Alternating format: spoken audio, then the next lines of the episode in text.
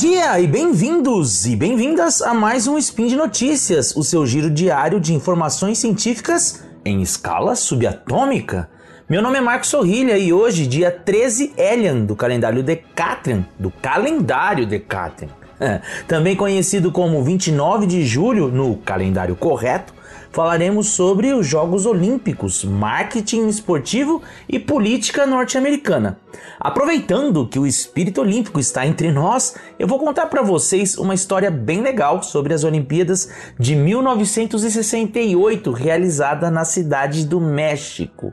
Uma das imagens mais icônicas e inesquecíveis daquela edição dos Jogos foi protagonizada por dois atletas afro-americanos, Tom Smith e John Carlos, quando receberam a medalha de ouro e bronze no atletismo na prova dos 200 metros.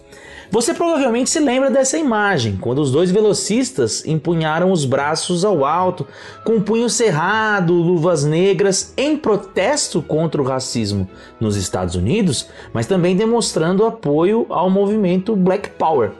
Esse é realmente um momento bem famoso na história das Olimpíadas. Porém, o que a gente não sabe eu pelo menos não sabia até pouco tempo, é que ele não foi o único protesto protagonizado por esses dois atletas enquanto estavam no pódio.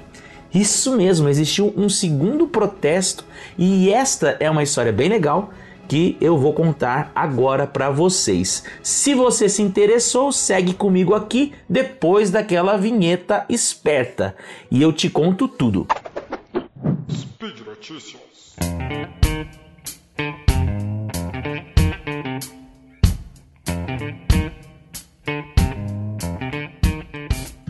Essa história que eu vou contar para vocês foi divulgada no site History News Network ainda nessa semana e foi escrita pelo Harry Bloodstein, membro da Universidade de Melbourne na Escola de Estudos Históricos e Filosóficos. Seu último livro sobre os Jogos Olímpicos de 68 é o Games of Discontent, publicado neste ano de 2021. Pois vamos então a essa história. Nos Jogos Olímpicos de 1968, na cidade do México, fotógrafos capturaram o um momento em que Tom Smith e John Carlos encenaram seus protestos, como eu já comentei. O que a maioria das pessoas não sabe é que houve um segundo protesto, né? foram dois. Um no início da cerimônia na entrega das medalhas e outro no final. O segundo é o que ficou famoso, este em que os dois atletas descalços, cabeças curvadas, cada um levantando o punho para o ar enquanto o hino nacional era tocado. O que não ficou assim tão conhecido aconteceu no início da cerimônia. No momento em que subiram ao pódio, os dois atletas levantaram as mãos para o alto em uma das mãos carregavam o calçado usado na prova, com o símbolo da patrocinadora, a Puma. Tom Smith explicou que, abro aspas para ele, os sapatos Puma eram tão importantes quanto a luva preta e a meia preta, porque eles me ajudaram a chegar lá durante e muito antes da corrida. Fecho aspas. John Carlos, por sua vez, explicou que, abro aspas novamente, se você olhar para a maneira como os sapatos foram colocados no estande da vitória, o Sr. Smith pegou seus sapatos e os colocou atrás dele. Eu peguei os meus e os coloquei onde todos pudessem ver claramente o logotipo da Puma. Fecho aspas. Ou seja, eles colocaram propositadamente os sapatos em ângulo reto, um com o outro, para que os logotipos fossem pego, independentemente de onde as câmeras estivessem posicionadas. E por que eles fizeram isso? Bom, naquela época, o Comitê Olímpico ainda seguia regras amadoras que não deixavam que as marcas interferissem no apoio de atletas ou delegações.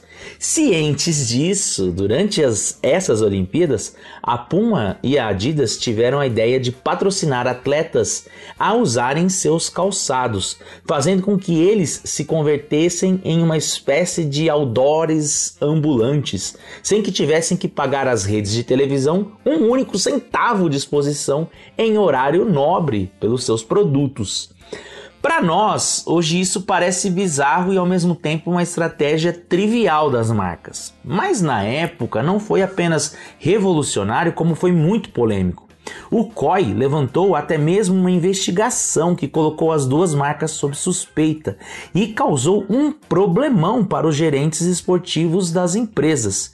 E o que se descobriu é que o número de atletas que receberam financiamento foi tão grande e de tantas delegações que os jogos poderiam ter uma reviravolta muito complexa em seus resultados. Só para vocês terem uma ideia, o Horst Dressler, que era o representante da Adidas, contou, abro aspas, coisas aconteceram que não deveriam ter acontecido, mas teríamos perdido quase toda a equipe americana e em vez de 85% dos vencedores da medalha, teríamos apenas 30%. Fecho aspas. Alguns desses atletas chegaram a receber até 7 mil dólares para adotar os pares de calçados das marcas alemãs. E ainda que tenham sido acusadas de traírem o movimento e estragarem o espírito olímpico ao levarem financiamento privado a jogos de natureza amadora, esse patrocínio foi fundamental para viabilizar a participação de atletas negros nos Jogos Olímpicos. E aqui em que a história do patrocínio se liga ao movimento Black Power. Como escreve o Harry Blustein, que é o autor desse texto, abro aspas, Smith e John Carlos são lembrados por seus protestos de saudação contra o racismo, mas o seu protesto com os sapatos também foi nitidamente ligado ao racismo. Regras amadoras significavam que os atletas tinham que sobreviver com uma diária de 2 dólares e, enquanto comparecessem às Olimpíadas, eles perdiam a renda dos seus empregos em casa. Tanto Smith quanto John Carlos tinham famílias jovens que teriam sido largadas à penúria se não fosse pelo dinheiro dado pela Puma. A maioria dos atletas afro-americanos estava na mesma posição. Fecho aspas. E por hoje é só. Existem muitas informações interessantes sobre o processo de apuração dos patrocínios e dos interrogatórios feito pelo COI junto às empresas alemãs. Então eu indico que vocês deem uma olhada no artigo do Harry Blustein caso tenham interesse em conhecer essas informações. Claro, eu vou deixar um link no post para vocês e se vocês forem atrás do link lá no nosso site, aproveite para deixar os seus comentários por lá. Pode ser um elogio, uma crítica ou um meme predileto. Lembro ainda que esse podcast só é possível acontecer por conta de seu apoio no patronato do SciCast, tanto no Patreon, no Padrim e no PicPay. Ótimos jogos a todos vocês. Vai Brasil! um grande abraço e até amanhã com outro Spin de Notícias. Tchau, tchau!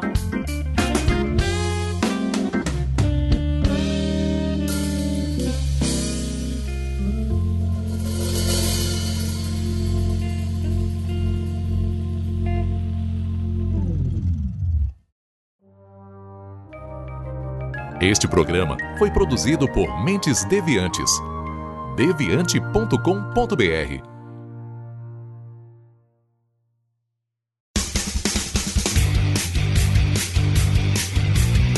Cortes, edição de podcast.